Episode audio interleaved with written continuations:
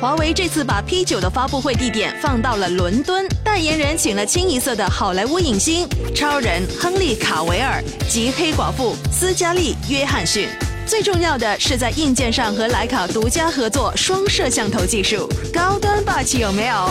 价格嘛，P9 起售价达到了五百九十九欧元，折合人民币超过四千四百元。人家华为消费者业务 CEO 余承东自己都说了。跟徕卡合作太贵了，成本压力太大了。P9 如果还卖原来的价钱，就亏了。华为 P9 真正的大卖点绝对是双摄像头。首先，其两颗一千二百万像素的摄像头都带上了徕卡认证的光环。这两颗摄像头的搭配也很有特色，因为其中有一颗只能拍摄黑白照片。这两颗摄像头只有共同工作，才能发挥出最大的威力。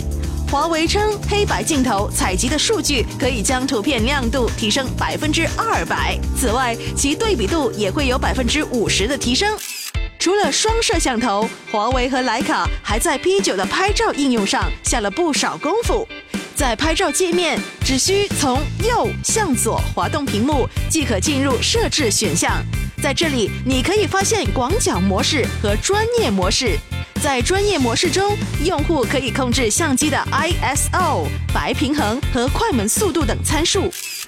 在性能方面，P9 搭载了华为自行研制的八核麒麟955处理器、三 G 内存和一块三千毫安的电池。